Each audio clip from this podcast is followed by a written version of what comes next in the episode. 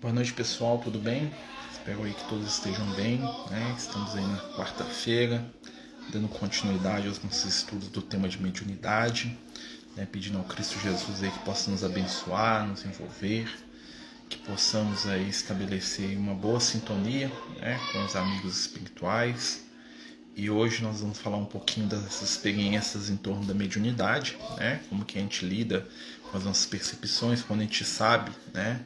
É, entender a nossa própria percepção mediúnica, né? A gente está falando aqui é, todas as quartas-feiras sobre temas ligados à mediunidade, né? Na verdade, mais uma conversa do que um, um estudo aprofundado no sentido,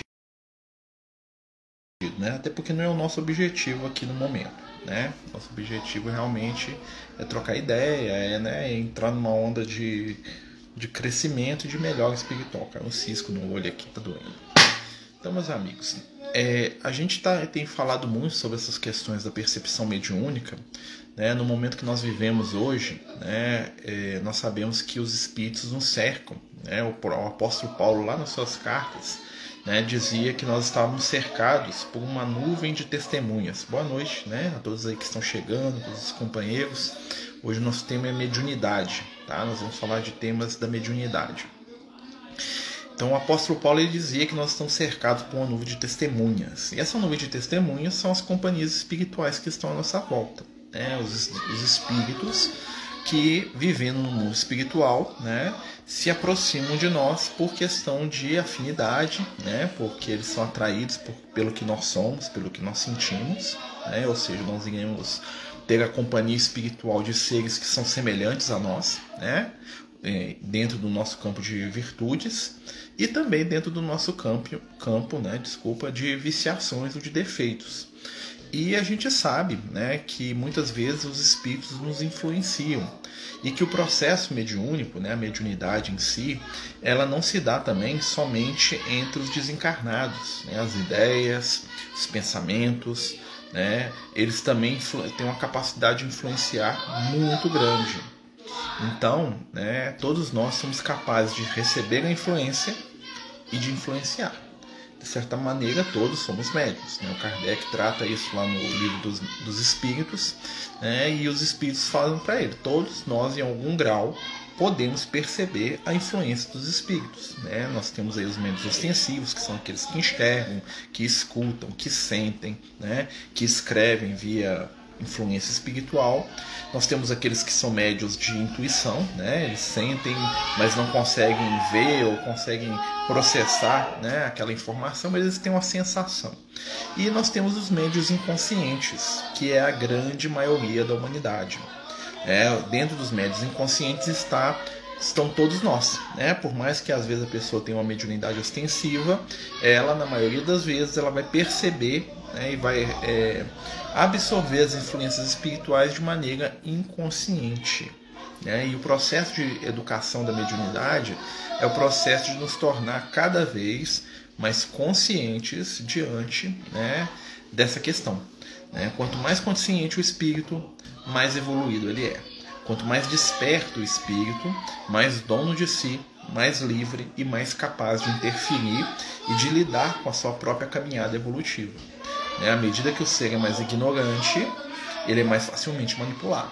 Seja por um encarnado, né? que muitas vezes aqueles que detêm o conhecimento manipulam aqueles que não detêm, seja por um espírito desencarnado, que muitas vezes manipula ali pelas sombras, né? quando a gente está falando dos espíritos desequilibrados, obsessores, né, as suas vítimas com o objetivo de dominá-las, com o objetivo de manipulá-las, com o objetivo de feri-las muitas vezes. Né? Nós sabemos que existem entidades desencarnadas, né, extremamente mal intencionadas, né, e que se comprazem no mal, ou seja, que gostam de fazer o mal. Né? E como que a gente vai fugir dessa sintonia? Conhecendo a gente mesmo, conhecendo o processo mediúnico nós. Né? Então, né, quando a gente fala de mediunidade, boa noite. Né? Para quem está chegando, nós estamos falando de mediunidade. Então, quando nós falamos da nossa própria mediunidade, nós temos que prestar atenção. Olha, o que, que eu sinto? Eu enxergo, eu vejo vultos, eu tenho escutado vozes. Né? É, um dos fenômenos mediúnicos mais comuns é a percepção mesmo de vultos, não a sensação de alguém que está chamando a gente. Né? Muita gente relata, por exemplo, quando vai dormir, né? Que percebe vozes ou escuta pessoas ou sente exatamente porque o estado ali que a gente está quase dormindo é o estado que a gente chama de transe, né? Você entra num transe, você está ali entre o acordado e o dormindo, e aí a sua percepção espiritual ela dilata e você consegue perceber os espíritos que estão aí por perto. Né? Como é o processo do médio inconsciente? O médio dorme? Não, nenhum médio dorme, né? Só se ele tiver né, com a mediunidade de sonho, aí ele vai sonhar e vai ter um processo, né? Mas o, o médio ele fica no estado de transe, que é um estado entre o acordado e o dormindo, ou seja, ele vai estar consciente de certa forma, né? Ele não vai estar dormindo, né? Apesar que tem médio que dorme, tá, gente? Tem médio no momento lá do transe ele não consegue se, se, se conter e acaba cochilando ali na reunião mediúnica e tal, e aí até ronca na reunião, né? Principalmente se o médio estiver cansado, tá, gente? A gente às vezes acontece do médio dormir, né? Mas normalmente o médio, mesmo inconsciente, tá? Né? O que é, o médium inconsciente? É aquele que diz né, que não percebe nada. Por exemplo, o médium chega lá na reunião, né? aí ele senta, se concentra, fecha os olhos, o espírito faz todo um trabalho, se comunica, escreve, conversa, e no final a pessoa fala assim, não, não sei de nada, não aconteceu que coisa, né? Isso é o dito médium inconsciente, que é raríssimo, tá, gente? É muito, muito raro um médium que seja desse nível inconsciente. A maioria dos médios também é, prefere se resguardar, né? E prefere também falar assim, ah, não estou percebendo nada, porque às vezes tem receio de ser julgado, né? Muita gente tem essa dificuldade, tá? Mas a maioria dos processos mediúnicos né? Eles podem ser inconscientes na medida que nós não percebemos que tem um espírito influenciando a gente. Tá? Vou dar um exemplo muito, muito clássico que eu acho que vai ajudar a gente a entender isso. Muitas vezes nós somos médiums, ou seja, nós somos intermediários das ideias dos outros. Quer ver um exemplo? Imagina você está lá no seu trabalho né? e você é, tá lá no meio de um grupo de, de, de, de, pessoas que trabalham com você, seus colegas e tal. E você tem um chefe que é uma pessoa difícil, um chefe que é uma pessoa que você acha que né, é um carrasco, aquela coisa toda. E aí, o que, que acontece? É, à medida que o tempo vai passando, né, é, as pessoas começam a ter raiva desse chefe. E todo mundo fica. Sabe aquela situação que as pessoas estão engasgadas e querem falar alguma coisa? Né, e nunca falam? Né? Porque ele dá uma cutucada num, ele fala mal do outro, ele briga com o outro. Aí um dia, em determinado momento, você está lá no trabalho, e aí o chefe faz alguma coisa que você considera insuportável, e você vai lá e fala para ele, né? Tudo que você pensa e tudo que todos os seus colegas pensam também e não tem coragem de falar. Né? O que está acontecendo ali naquele momento? Você está sendo intermediário das ideias daqueles companheiros que estão né, é, na sua retaguarda. Ou seja, você está lá dentro, tá falando, tá brigando com o chefe, tá botando para fora tudo que você quer botar e você está sendo médio das ideias dos outros, né? Uhum. Então vamos lá. Isso é para a gente entender como funciona o fenômeno da mediunidade, né? Então eu posso ser médio encarnado né? Eu falo aquilo que o outro não tem coragem. Eu estou sendo médium e às vezes eu não estou percebendo. E as energias e vibrações de todo mundo estão sendo canalizadas através de mim.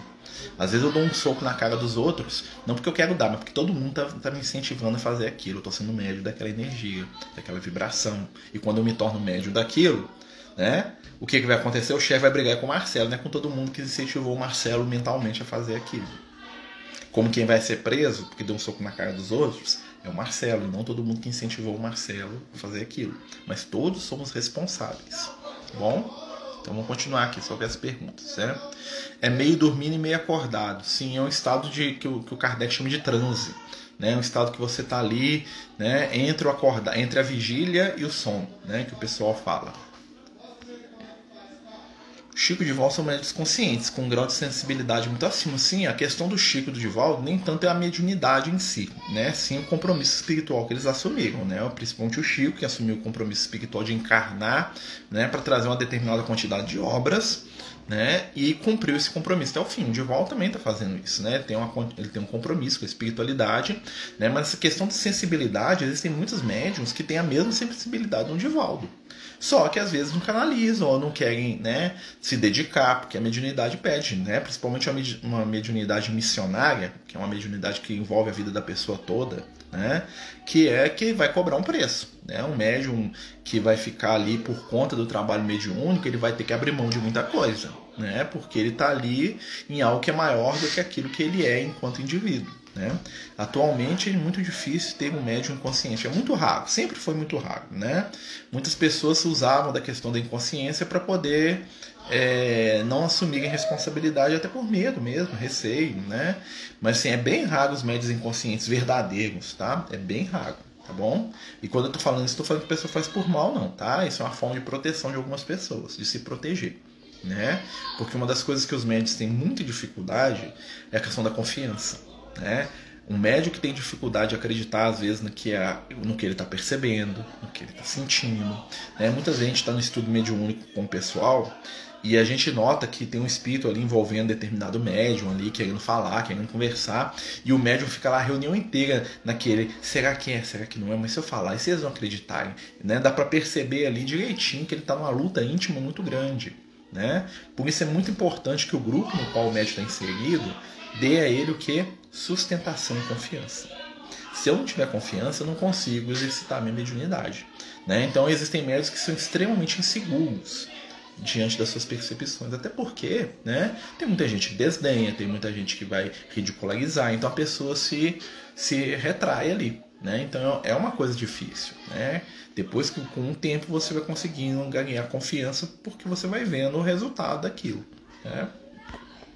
Então vamos lá, gente. Nós estamos falando da, das nossas questões da mediunidade. Né? Quem quiser falar, participar, está sem áudio? Né? Ah, tá. O companheiro falou que está sem áudio. Está sem áudio para mais alguém aí, gente? Você já conhece ou conheceu um médium consciente? Olha, já conheci assim uma pessoa que chega perto disso, mas é, eu, tinha, eu tenho dúvida se ela era totalmente inconsciente. Um totalmente inconsciente, em mais de 20 anos da mediunidade, eu nunca vi. Já vi vários que falavam que é, mas você percebia que não era tanto assim, né? Eu fiquei assim nos estudos mediúnicos, mas eu tenho dificuldade de me expor. Exatamente, Marta. É aquela questão, né, minha amiga? Né? A gente, quando a gente está ali num trabalho mediúnico, é um trabalho que envolve se expor né, que envolve ser muitas vezes analisado, né, uma coisa que, por exemplo, era muito comum nos médicos com Kardec, ele analisava, ele, né, e mas, mas quando você tem um dirigente que é compreensível e amigo, isso é mais tranquilo de lidar, né?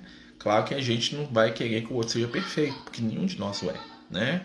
Mas esse processo de confiança é a medida que a gente vai trabalhando a nossa mediunidade, a gente tem que deixar a coisa fluir. Né? A gente tem que falar o que, que a gente está sentindo, o que, que a gente está percebendo, o que, que, está, que, o que, que a gente está é, intuindo a nossa volta, né? Então o médio ele vai começar a trabalhar. Não é fácil, né? Não é fácil você pegar lá, escrever uma mensagem, botar o nome do espírito e mandar para os outros. Não é fácil, né? Porque você pensa assim, será que eles vão achar que eu sou maluco? Será que eles vão achar que, que eu estou inventando isso na minha cabeça? Será que eles vão achar que isso aqui é uma viagem na maionese minha? Que eu sou um, né, alguém que está querendo passar a perna nos outros? Então isso passa pela cabeça das pessoas. E se a pessoa não tiver uma maturidade, um equilíbrio muito grande, né, ela não dá conta.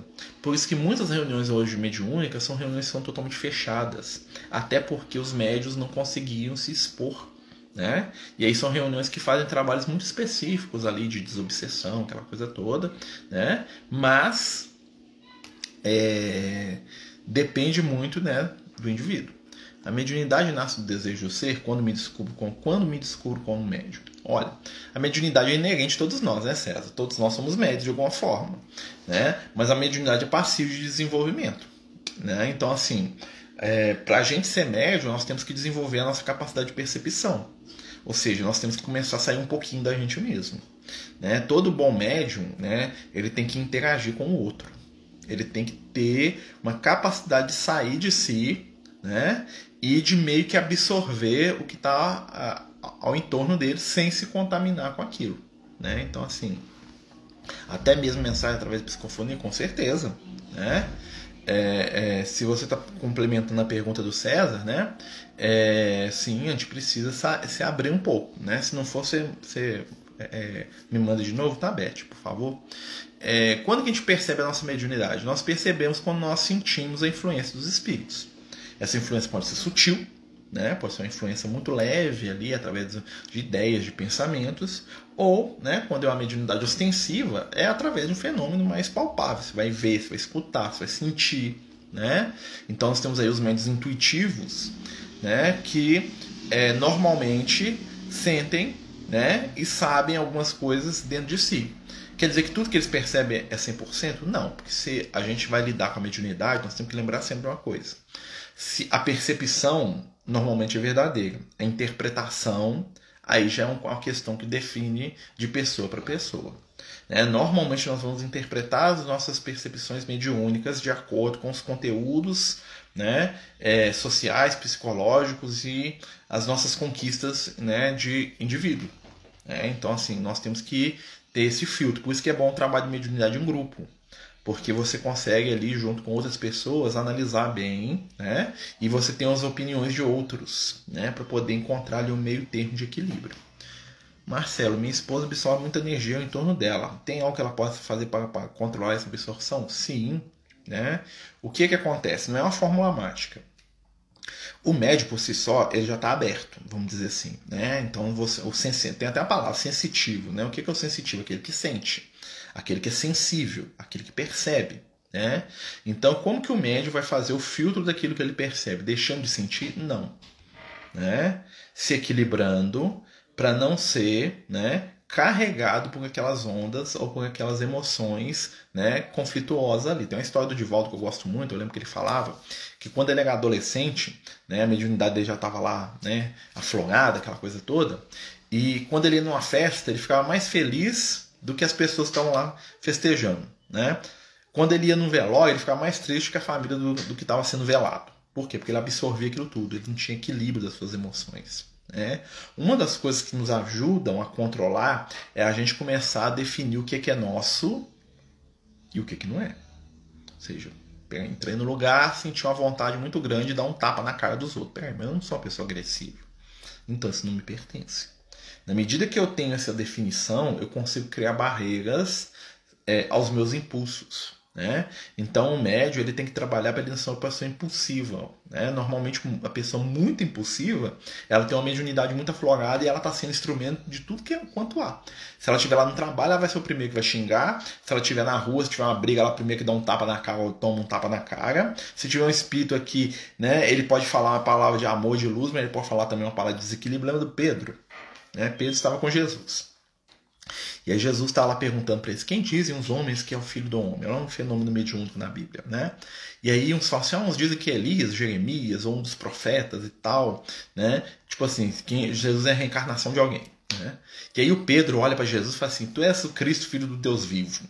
Aí Jesus olha para o Pedro e fala assim, ó, bem-aventurado és tu, Simão, filho de Jonas, porque não foi nem a carne nem o sangue que te disse isso, mas o meu Pai que está no céu. Ou seja, o Pedro, naquele momento, ele foi médium da luz, né? Ele, percebe, ele, ele recebeu a intuição e ele jogou para fora, impulsivo como ele é. Passa-se alguns minutos na mesma situação, no mesmo local. Jesus, né, concluindo essa conversa, ele fala assim: é necessário agora que eu vá para Jerusalém, onde o filho do homem vai morrer. Né? O que, que ele está falando? Gente, vamos para Jerusalém que eu vou morrer lá. Né? Aí o Pedro vira o mesmo Pedro que uns minutos atrás tinha sido instrumento da luz, vira para Jesus. Não faça isso não, mestre. Deus nos livre que isso, que isso aconteça. Aí Jesus vira para ele afasta de mim, Satã.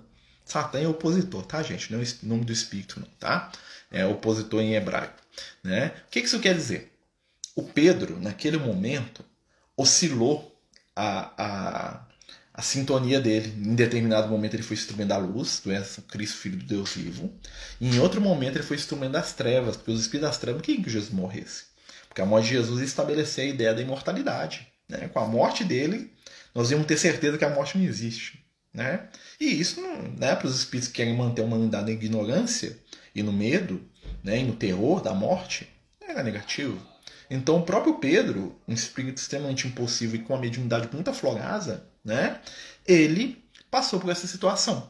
Né? Ou seja, ele estava num momento equilibrado, na outra não. Quer ver uma outra, uma outra do Pedro? É, Jesus pega os discípulos e leva para o Monte Tabor. Pedro, Tiago e João. Ele sobe lá no Monte Tabor e acontece um fenômeno espiritual com ele que ele se transfigura. Na verdade, o Pedro enxerga Jesus como é que ele é no mundo espiritual. Não é um que Jesus. Se você chegasse lá e não fosse evidência, ia ver Jesus lá do mesmo jeito que ele estava. Né? E o que acontece? A mediunidade do Pedro afloga dos outros, né? eles enxergam Jesus no mundo espiritual, seja, que ele seja iluminadíssimo. E aparecem dois espíritos com Jesus e começam a conversar com ele, que o Pedro não escuta. Né? Aí o que, que o Pedro faz? Ele percebeu, tinha Jesus no plano espiritual, ele viu Jesus no mundo espiritual, né? Além do corpo físico, ele viu duas entidades conversando com Jesus. Estava certo? Estava certo. Aí o que, que o Pedro faz? Ele interpreta aquilo de acordo com o preceito religioso dele. Ele fala assim: tem dois espíritos com Jesus. Quem são os espíritos mais importantes para minha religião? Moisés e Elias. Então ele nomeia aqueles espíritos. Né? Ele falou assim: Senhor, que bom que nós estamos aqui, nós vamos fazer uma tenda para o Senhor, para Moisés e para Elias. Jesus, em nenhum momento, fala que é Moisés e Elias. Aquilo é a impressão do Pedro. Ou seja, aquilo ali, o fenômeno é real? É real. O Pedro estava vendo a questão espiritual, estava vendo, mas o Pedro interpretou aquilo de como? Da maneira como ele dava conta. Né? Porque dentro do conceito do Pedro, os seres iluminados que conversaram com Jesus só pode ser os espíritos mais famosos do povo de Israel, que é o Moisés e o Elias. Entendeu? E isso foi escrito na Bíblia, passou para todos nós, mas em nenhum momento Jesus fala que é o Moisés e o Elias. Você vai ver que Jesus ele não fala assim, ah, isso aqui é o Moisés, Pedro. Moisés, Elias, Pedro, Tiago, Tiago, Pedro, Pedro, João, João, Elias, João, Moisés, João, Pedro, Moisés, Pedro, Moisés, Tiago, Moisés, João. Aqui, ó, meus amigos aqui, Elias, Pedro, Elias, Tiago, Elias, João. Prazer, tudo bem? Não fala. Jesus em nenhum momento fala. Mas o Pedro interpretou assim. E foi tão, que, é, tão patente essa interpretação que isso ficou pra gente. Né? Fala assim, Jesus viu Moisés e Elias. Não, Pedro falou que Jesus estava com Moisés e Elias. Lembra quando o pessoal que a gente fala das, das visões das crianças, por exemplo, lá em Fátima, né? Que eles falam que viu Maria, né? Quem que viu? Os meninos. Porque, por quê? Porque ah, é Maria. Se é uma mulher no mundo espírito, se é uma mulher de luz, é Maria. Só existe ela de luz. E se fosse um outro espírito iluminado feminino? Não ia, elas não iam perceber. Para eles é Maria do mesmo jeito. Né? Porque para eles, dentro da consciência deles, só existe Maria de ser iluminado. Né? Então, é nessas questões aí que a gente vai perceber os fenômenos mediúnicos. Hum... Vamos ver aqui. Seria uma fraqueza as atitudes de influência mediúnica nessas situações que você exemplificou? Não, não é fraqueza. É porque, assim, na verdade, nós não temos controle de algo que a gente não exercita. Mediunidade, para ser controlada, ela tem que ser exercitada. Ou seja, eu tenho que lidar com os espíritos para eu poder entender como é que funciona o mundo espiritual. Eu tenho que estudar, né? Claro que a gente tem a literatura, nós temos lá as obras espíritas que nos explicam, né? O Kardec ele fala muito para a gente sobre a questão de a gente entender os espíritos, né? Pelo que eles passam para a gente, não pela aparência, né? Então, como que você vai conhecer um espírito? Você vai ter que conversar com ele. Porque é na conversa, no entendimento ali, que você vai ver se ele é um espírito elevado ou não né? Porque o espírito trevoso ele vai ter pensamentos egoístas, sórdidos, né? arrogantes, vaidosos, né? Se aparecer um espírito para você falar assim, eu sou o espírito mais maravilhoso que existe, esse espírito aí tá, o problema é esse, é, é, é, um espírito, mas espírito de luz não é não, né? Então assim, são coisas que a gente vai analisando quando você conhece, né? É, aquilo que os espíritos passam. O, o, o, apóstolo João, na sua epístola, ele fala assim: examinai todos os espíritos para ver quais procedem de Deus, porque muitos espíritos têm se passado por anjos de luz. O diabo se converte em anjo de luz, né? O que é, que é o diabo que se converte em anjo de luz? Um espírito maligno vai fingir com um espírito iluminado? Ele pode até fingir, mas na hora que ele abre a boca, você percebe. Entendeu? Por quê? Porque o de Luz ele fala de amor, de bondade, de carinho, de afé, de renúncia, de compreensão, de entendimento. O Espírito desequilibrado ele vai falar de vaidade, arrogância, de briga, de não levar desaforo para casa, de que você é especial e único, tadinho de você, passar a mão na sua cabeça, né? Vou punir quem é contra você, Deus é a seu favor e contra todo mundo, né? O Espírito passa a mão na nossa cabeça, gente, pode saber, é o Espírito desequilibrado. O de Luz, por mais que ele nos ame, né? Ele não é contra ninguém, não espírito iluminado, muito pelo contrário, normalmente ele vai chamar nossa atenção para a gente compreender melhor os nossos irmãos. Né? O Emmanuel fazia isso muito com o Chico. Né? E, mas o Chico dava conta, né? Então são questões para a gente poder trabalhar. As pessoas impulsivas, né, elas tendem a ter uma mediunidade mais aflorada. Eu sou muito impulsivo, então eu sei disso, né? Mas assim, é interessante a gente notar, né, que isso também é positivo, porque também pode ter o impulso de fazer o bem, né? O que nós temos que controlar é para permitir que os impulsos positivos aconteçam né? e refrear os impulsos negativos. Como é que a gente faz isso? Através do processo de reforma íntima. Trabalhar as nossas virtudes, valorizar o que nós temos de positivo, né? em detrimento daquilo que é negativo. Né? O mal não merece comentar. Então, perder tempo com os nossos defeitos é bobagem. Até para comentar sobre eles é bobagem. Importante é a gente trabalhar os nossos pontos positivos, para tomar o espaço daquilo que é negativo na nossa existência. Então a mediunidade está bem ligada à interpretação do médium, entendimento e conhecimento da doutrina. Sim, o médium, por exemplo, o médium, ele vai estar tá, é, preso dentro do conteúdo que ele tem para oferecer. Né? Por isso que é muito difícil, por exemplo, o Albert Einstein manifestar. Né? Se o médium for um físico né? e o, o, o Albert Einstein quiser manifestar, o negócio vai rolar bem ali. Né? Mas imagina o Albert Einstein que manifestar através do Marcelo. Hum, vai rolar não. Por quê? Porque eu não tenho conhecimento nenhum, quase nenhum de física.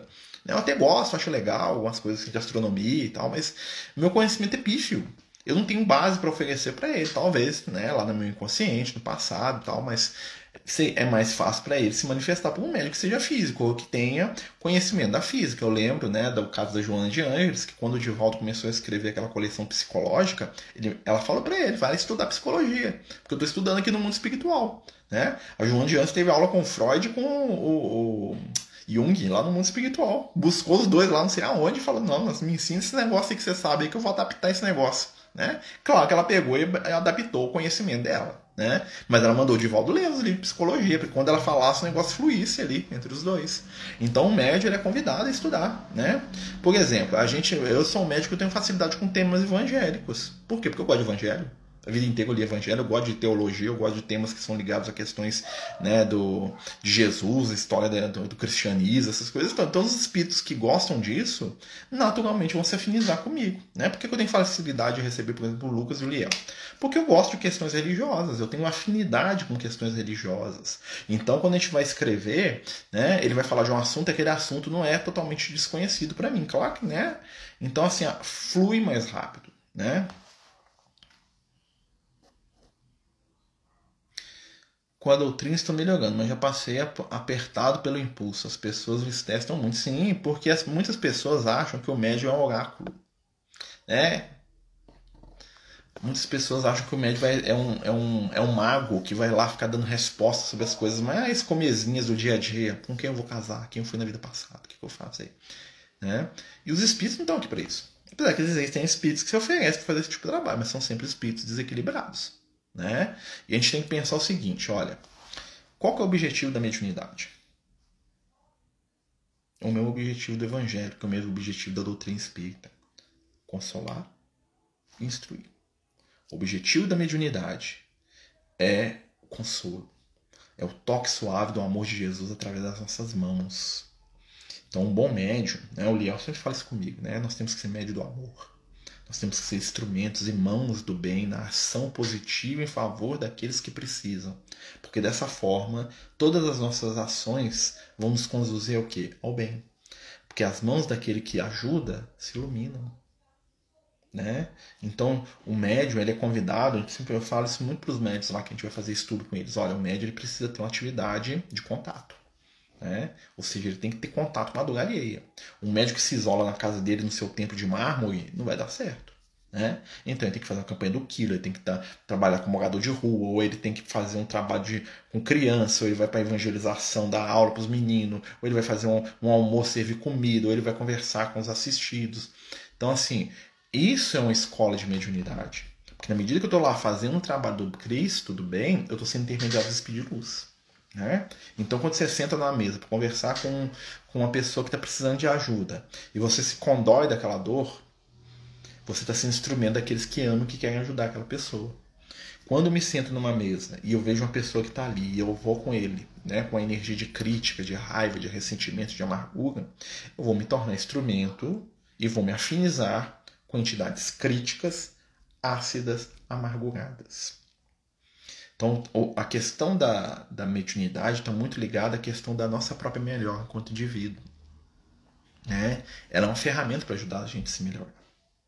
Né? Pode ser, como pode ser uma ferramenta para a gente se prender nas trevas. Né? Então, assim, e isso varia, né, gente? Nenhum de nós é equilibrado o tempo todo. Então, mesmo. Então, a gente, a, o, o retrato do Pedro, lá, igual a gente estava falando aqui, né? É, é clássico. Pedro foi médio da luz, médio das trevas. Né? Tomar remédio para dormir influencia a mediunidade, como alguns remédios psicotrópicos influenciam sim, porque eles é, impossibilitam a percepção mediúnica da pessoa, tá? Mas aí teria que ver qual que é o remédio, como é que ele age, né? Que é uma coisa mais aprofundada, mas alguns remédios atrapalham sim. Não só remédio psiquiátrico, tá, gente? Outros remédios também, tá? Mas assim, nada que seja definitivo, tá, gente? A pessoa perdi minha mediunidade, não. Isso aí não funciona assim, não tá? Mas existem pessoas que tomando remédio vai ter uma diminuição. Tanto é que em alguns casos de obsessão, né, é, o tratamento psiquiátrico ajuda muito. Porque a pessoa toma aqueles remédios psiquiátricos, o espírito obsessor ele não consegue ter acesso à pessoa, porque o cognitivo dela não permite isso, o cérebro dela não consegue é, entrar em sintonia, mas claro que com orientação do médico, né? E o médico não precisa nem saber que é questão mediúnica, não. O médico vai tratar ali a mente da pessoa, o corpo físico da pessoa, e aquilo vai ter uma consequência no mundo espiritual, né? Toda questão médica, toda questão de saúde, também é um recurso da espiritualidade para a gente, né? Para a gente se melhorar. Pessoal, nós estamos falando de temas da mediunidade, né? Nós estamos falando de como perceber a nossa mediunidade, né? Então, assim, ó, perceber a nossa mediunidade, primeiros passos, né? Trabalhar nossa intuição. Acreditar naquilo que a gente está sentindo. Olha, eu estou sentindo que eu tenho que ir ali e fazer uma coisa. Né? É bom.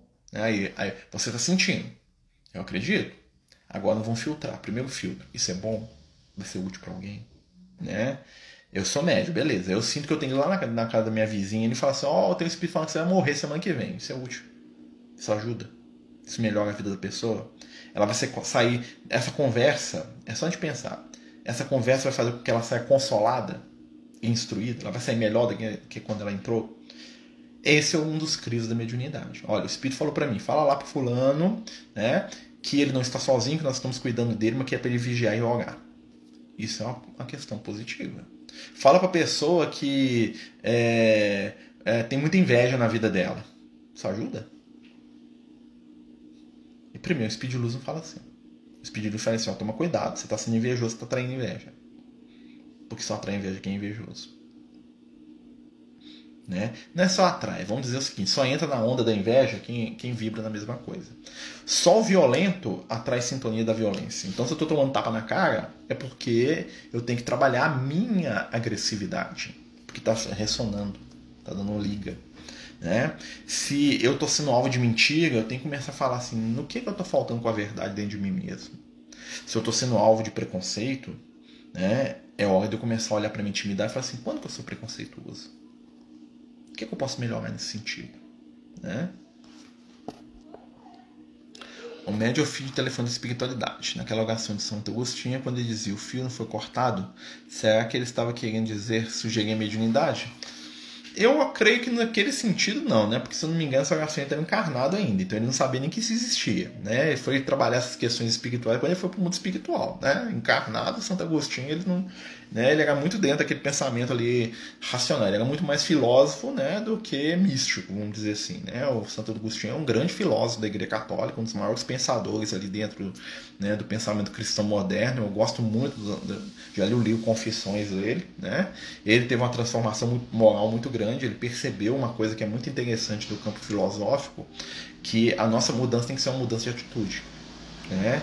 E ele era extremamente profundo, né? ele buscava Deus nas coisas mais densas ali, profundas, na intimidade do ser. Né? Então, assim, então eu penso que quando ele estava falando ali da oração é do nosso contato, da nossa conexão com o divino, com o transcendente. Né? Mas tem a ver com mediunidade? Tem. Mas eu acho que ele estava pensando em mediunidade? Aí não. Aí não. Mas que ele é um conceito universal. Sempre sonho com os desencarnes das pessoas antes. Isso aí é a premonição. Você está pré-sentindo uma possibilidade de situação. Né? E é aquela questão. É, a gente tem que lidar com isso de maneira útil. Ah, estou sentindo um desencarne. Beleza, o que, que eu faço? Vou lá contar para a pessoa para ela sofrer? Não, vou trabalhar. Né? O que, que eu posso. Fulano de tal tá doente, né? Então pode desencarnar. O que, que eu posso fazer para ajudar? Vou lá, vou conversar, vou falar de imortalidade, da vida eterna, falar que Jesus é amor, né? Falar de cura, né? Tem uma, uma um texto do Dr. Bezerra de Menezes no livro Francisco de Assis, do João Nunes Maia, né? É, pelo João Nunes Maia e, e pelo Espírito Migamês, que o, o, o, Dr. Bezerra de Menezes ele faz o tipo prefácio do livro. E aí ele falava que o Francisco de Assis era o médico da luz. Por quê? Porque diante da doença ele exaltava a saúde. Diante da tristeza, ele fazia questão de falar sobre questões alegres. Né? Diante da dor, ele exaltava né, o bem e a felicidade. Ou seja, o Francisco de Assis era o contraponto do mal. Né? Então ele percebia, olha que ele era muito perceptivo, então ele percebia os estados de cada um que estava à volta dele e contrapunha. Então, se você é um médico que percebe os estados de morte, né? Ah, tô percebendo que fulano vai morrer. Ao invés de ir lá e começar a chorar e fazer o velório, vai lá e começa a exaltar a vida com a pessoa. Né? Começa a animar, começa a colocar a pessoa para cima, fala de luz, de amor, de vida eterna. Olha que Jesus, eu estava lendo um livro aqui, que nós somos espíritos eternos, né? E eu estava pensando aqui, né? Nós somos imortais. Jesus prometeu pra gente que existia a vida depois da morte. Que legal. Você está trabalhando, né? A mente daquela pessoa. Quando ela desencarnar, né? Talvez aquela conversa vai valer para ela para poder se situar, né? Muita gente acha que mediunidade pressentir alguma coisa negativa é ruim. Não é né? E sonhar muito com familiares que já desencarnaram. Pode ser que eles estão te envolvendo, estão te visitando, que você está indo onde eles estão no mundo espiritual e travando contato com eles. Né? Porque a mediunidade também é uma oportunidade de contato. Né? Nós temos que tomar cuidado para a gente não transformar isso né, em um apego desequilibrado. Mas assim, a gente percebe, né, os amigos espirituais estão à nossa volta. Né? Então, assim, nós temos que sempre positivar essa situação. Estou sonhando com pessoas desencarnadas é porque é consolo. É porque é uma forma de fortalecer a minha fé, a minha esperança. Né? Estou sonhando com pessoas morrendo, então quer dizer que eu estou sendo convidado a trabalhar a vida com eles, ajudá-los nessa preparação de maneira muito discreta, muito sutil. Estou sonhando que alguém está doente, então vou lá valorizar a saúde. Né? Tô sonhando que alguém é criminoso, olha, então vou valorizar né, as questões né, bem que a pessoa tem. Que ninguém é totalmente criminoso. Eu posso cometer um crime, eu posso ter 50 virtudes além do crime. Né? Nós, nós somos muito ávidos em julgar o outro. Então você vê lá, o político ladrão. Beleza, o político é ladrão. Mas talvez ele tenha, né, além da, do roubo financeiro, talvez seja um bom pai, um bom amigo, né? Talvez ele seja uma pessoa que é preocupada com o próximo. Mas é ladrão, tá? Ele é ladrão, ele tem um problema na questão financeira, mas talvez ele tenha o afeto em outro aspecto desenvolvido. Ah, o fulano de. Eu, vi uma, eu tava vendo uma série outro dia com a Dineca, minha esposa, né? Tava lá um, um, uma série de julgamentos, esqueci o nome. E aí tava lá um médico, né? É, e esse médico lá, ele, ele era tipo assim, um gênio. Ele chegava lá e sabia os negócios, operava tudo. Né? E fazia, acontecia, resolvia e tal. E ele estava sendo processado por um erro. E ele chega lá e fala assim, não, que eu sou assim, que eu sou assado, que pá, pá, pá, pá, pá. Aí em determinado momento o pessoal que estava defendendo ele falou assim, vocês estão julgando ele pelo caráter dele. Por quê? Porque ele é um ótimo profissional, mas é um péssimo ser humano. Olha que interessante. Ou seja, ele é uma pessoa que, enquanto médico profissional, ele era acima da média. Né? Totalmente dedicado, mas para tratar com as pessoas, ele não sabia conversar, ele não sabia falar oi pro paciente, ele não sabia consolar ninguém, né? Então, assim, e todo mundo estava condenando ele pela personalidade dele, não por, pelo fato dele ser um bom médico. Vocês estão entendendo? Então, às vezes, uma pessoa que a gente vê um ponto negativo nela, ela tem 10 positivos. E aí, por isso que a gente vai ver o olhar da espiritualidade pra gente, porque os espíritos eles não focam no que nós temos de negativo, eles focam no que nós temos de positivo. Então, o defeito que eu tenho, que às vezes vai aparecer, vai ser gritante, tá? Eu tenho cinco virtudes. Né? Mas como nós estamos aqui ainda presos ainda no negativo, nós sempre vamos valorizar o defeito e vamos definir o ser humano pelo seu defeito. Fulano é ladrão. Tudo que ele fizer na vida está perdido, por quê? Porque ele é ladrão. Fulano é mentiroso. Então tudo que ele fizer na vida dele está definido pela mentira. Nós valorizamos demais o mal. Marcelo, tem mais medo no Brasil, Renato? Tem não. Na verdade, tem em todo lugar. Né? A questão é que aqui a gente tem talvez uma consciência de espiritualidade maior. E mesmo assim, e por isso nós temos mais responsabilidade. Quem sabe é responsável, quem não sabe, nem tanto. O conhecimento nos traz responsabilidade, lembra lá, né? Então é uma questão que a gente pode trabalhar aí, né? Não é que tem mais médio, não. É que nós estamos com mais informação espiritual. Já uma vez eu lembro com, que estava conversando com o Lucas, né? E ele falou assim, quando chega o espírito mundo espiritual, espírito, uma pessoa que conhece da doutrina, do evangelho, né? Uma pessoa que está mais desperta, né? Os espíritos lá das colônias falam assim, nossa, você foi espírita, você sabia que tem mundo espiritual, você sabia que tem reencarnação, que é isso, que você deve ter arrasado no plano físico, você estava lá sabendo de tudo. Aí a gente fica assim, é, mais ou menos, né? né? Então nós, nós somos considerados bem acima da média, né? Em questão de oportunidade, tá? E não de conquista. Ou seja, nós temos uma oportunidade que é bem mais ampla, nós conhecemos, Né? Quando o cara que esbarrou com Jesus lá em Nazaré, tava andando, barrei com Jesus. Você é doido? Você viu Jesus? Falei, é. E o que, que você fez, meu filho? Ah, ah, ah, eu tava de olho na vizinha lá, esqueci. Pega legal, né? Então, assim, são essas coisas. Quando você sabe que haverá um desencarne, não sabe onde acontecerá e com quem, através dos sonhos. Passo muito por isso e às vezes nem é alguém tão próximo. Só que sofro até que ocorra o desencarne. Olha, então o que, que você vai fazer? Você está percebendo, aí já é outra questão de, a questão de foco. Talvez, tá? Eu falo talvez, tá, Gilmar? Porque é difícil a gente, né? Talvez você esteja preocupada com essas questões da morte. Aí vai uma questão que eu te convido a analisar com você mesmo. Até que ponto a morte te incomoda? Porque muitas vezes a gente é sensível a temas que não são caros. Vou dar um exemplo meu aqui para você entender. Eu tenho uma dificuldade extrema com pessoa desaparecida, principalmente criança. Dificuldade em que sentido? Quando eu vejo que alguém desapareceu, eu fico doido. Nossa, me dá um aperto, uma tristeza, né? Às vezes eu sonho com isso. Eu, e eu, eu, sempre atraio notícias de, de gente desaparecida. Eu tô lá no meu celular, lá vendo lá meus episódios lá de Dragon Ball lá, tô lá vendo né, a palestra espírita lá, tô lá vendo qualquer coisa lá, me aparece lá notícia de alguém desaparecido. Isso me toca profundamente. Por quê? Porque eu tenho uma história espiritual com isso. Né? Em uma das minhas encarnações do passado, eu tive um filho e o filho sumiu. E isso me marcou profundamente. Foi uma coisa que ficou na minha vida 30 anos, essa encarnação. E olha que isso é mais velho do que, né, do que a porta. E isso me toca até hoje. Quando eu vejo um desaparecimento, de certa maneira, aquilo revive um processo espiritual. O Lucas que me explicou isso uma vez. Eu ficava angustiado. Nossa, eu chorava. Às vezes eu estava lá em casa quando eu era criança, eu via notícia de desaparecimento, eu chorava como se aquela pessoa fosse meu filho, meu pai, meu irmão.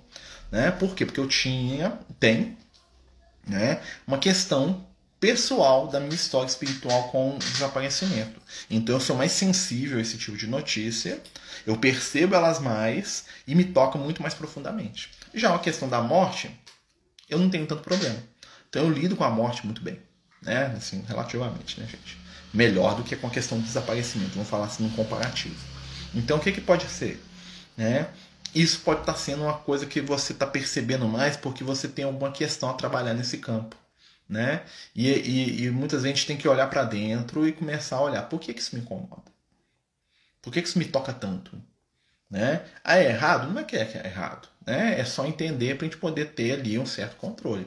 Hoje já dou conta de, de perceber mais esse tipo de coisa. Né? Isso me incomoda ainda muito, mas eu consigo lidar bem, né? Mas não quer dizer que a minha mediunidade é uma mediunidade dos desaparecidos, não é isso. Quer dizer que o meu, a minha atenção para isso tá mais aflorada.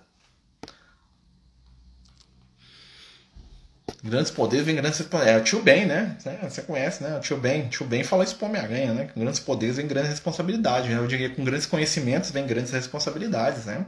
Porque o conhecimento liberta. Mas o conhecimento traz, né? Responsabilidade. Né?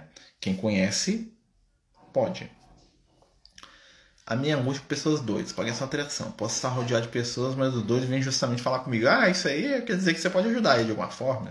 Às vezes vai dar carinho, vai dar afeto. Às vezes você andou botando os doidos para fora no passado aí, agora tá hora de receber.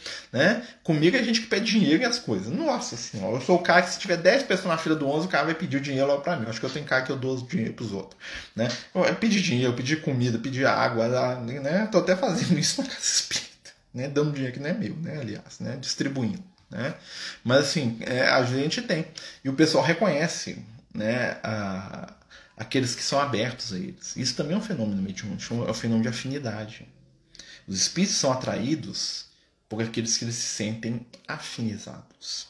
Então, um espírito sofredor ele vai buscar alguém que ele perceba nele ou que sofre igual ou que tenha potencial de consolá-lo. É, ou seja, então são espíritos encarnados que estão sofrendo. Vou aproximar de quem? Ou de uma pessoa que está sofrendo igual, para me trocar energia, né? Porque eu sou atraído. Ou então de alguém que pode me ajudar. Tá? Então, assim, a gente vai ser sempre atraído com algum ponto de afinidade ali. É uma benção. Sempre gostei de doutrina, mas há dois anos procurando uma resposta para realizar um conhecido que o filho estava sendo vendo palhaço dentro de casa e com muito medo. Encontrei Dona Isabel Salomão. Hum, pode ser um espírito obsessor, tá? Porque muitas vezes o espírito obsessor pode assumir uma aparência que, que tenha é que aquela pessoa tem algum trauma, né? Tem alguma situação ali que está vinculada negativamente. Tá? Pode ser sim.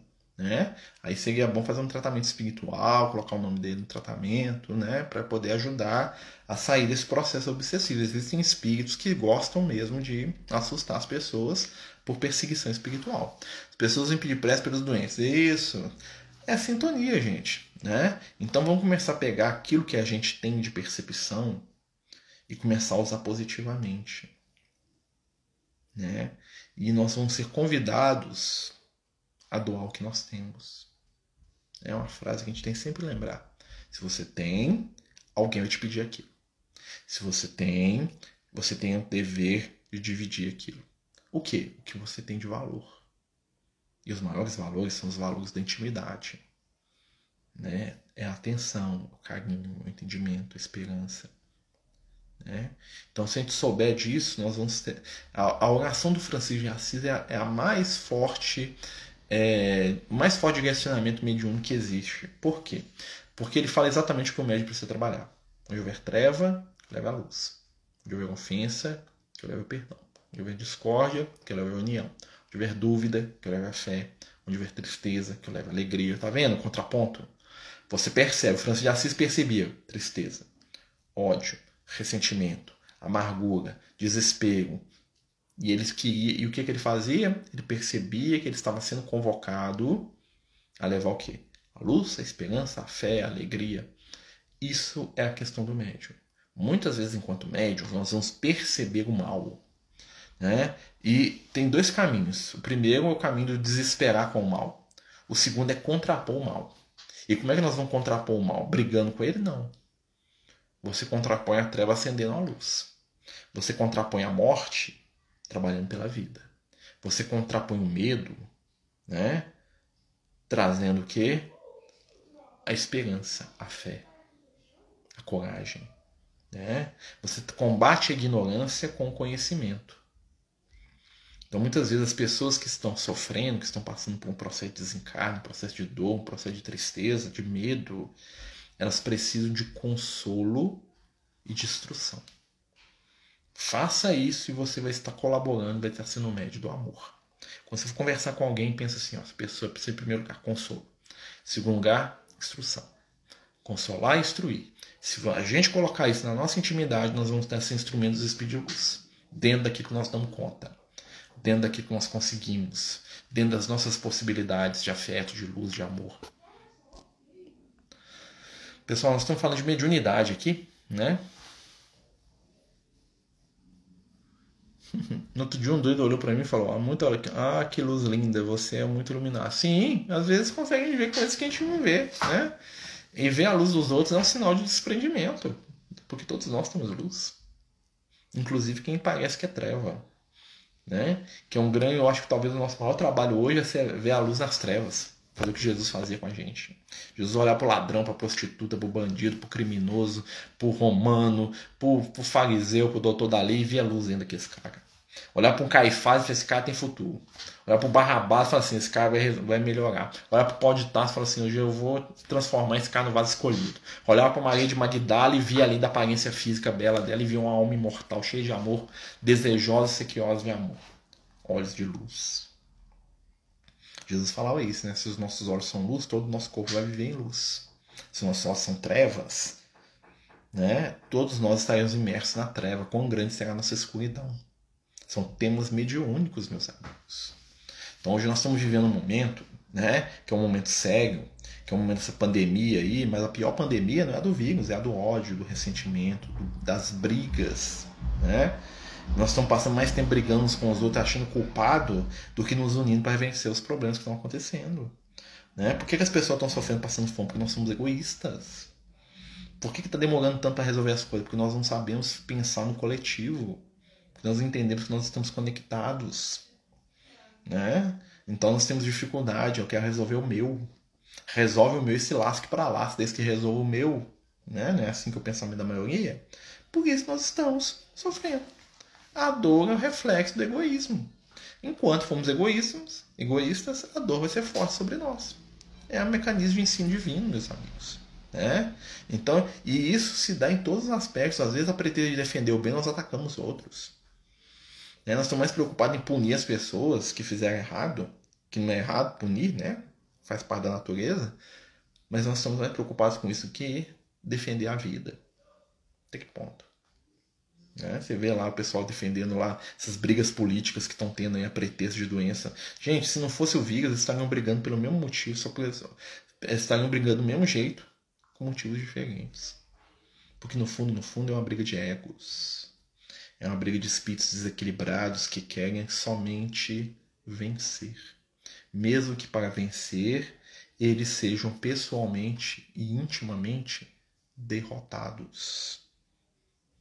Pois quem vive para destruir o outro está derrotado intimamente. Jesus não veio brigar nem com César, nem com Caifás. Jesus não veio para tomar lado nem do Império Romano, nem do Rei de Israel. Jesus veio para trazer só consolo, instrução.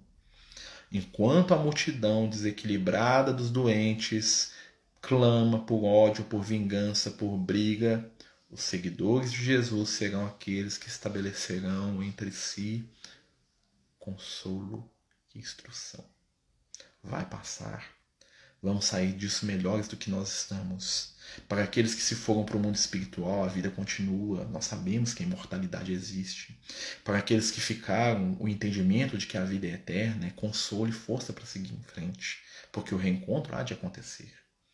Mas para aqueles que se perdem nos ressentimentos da amargura, na culpa, se culpando e culpando os outros, para esses só haverá quadros dolorosos de dor e de desespero. Por quê? Porque espíritos imaturos vivem da culpa. Espíritos equilibrados despertam para suas responsabilidades. Todos somos responsáveis por tomar cuidado, por nos cuidar, por cuidar daqueles que nós amamos, por cuidar da nossa sociedade, da nossa família, do nosso vizinho. Todos somos responsáveis. Né? E a responsabilidade é sinal de maturidade e crescimento espiritual. Né? Quem gosta dessas frases é o Lucas. Tá? Desse aí que tá me intuindo aqui, o velho médico. Não é que nem eu, tão velho, faz mais jovem que eu. Vai com Deus, César. Dai-me a flora mediunidade? Na... Aflorar não, mas induz a estado de transe.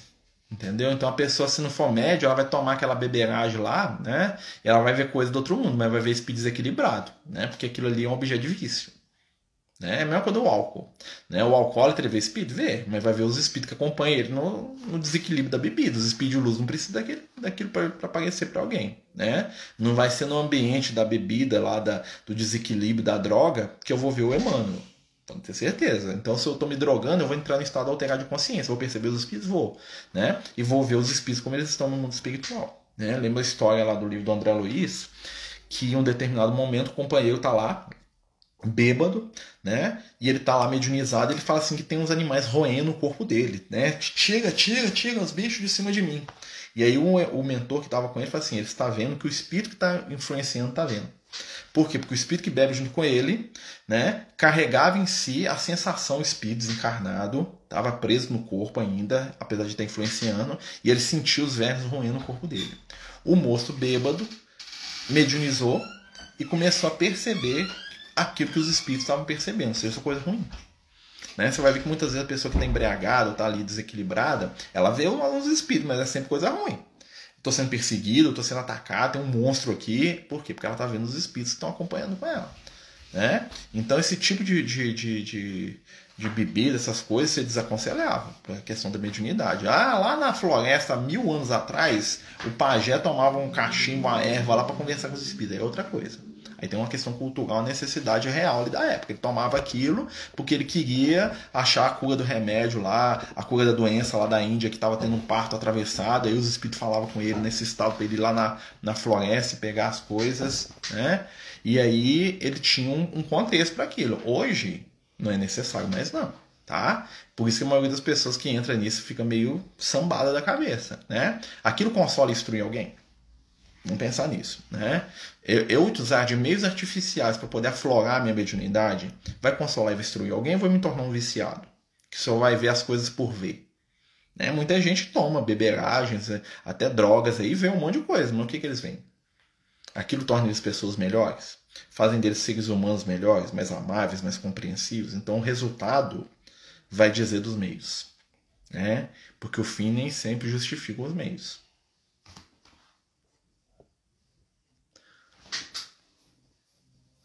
É possível o médium perceber um espírito por meio de uma mídia? É sim. Assistir é só é, é possível, já é possível sim, tá? É possível ver sim. Tem até uns estudos mediúnicos muito interessantes sobre isso.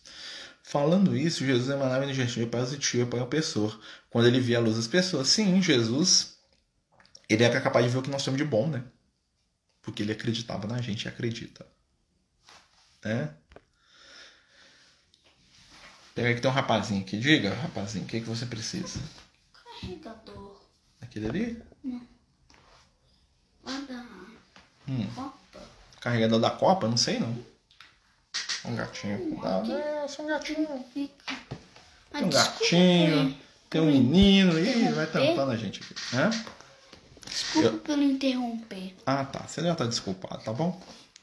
Vai lá. Só tem aquele carregador aqui, Luke. Não tem outro. Não, é aquele lá da Copa. Então pega lá você. Não tem como ir lá agora, né? Ele tá aqui com um carregador pra ele. Né? Agora não tem jeito. Ok. Tá sem bateria.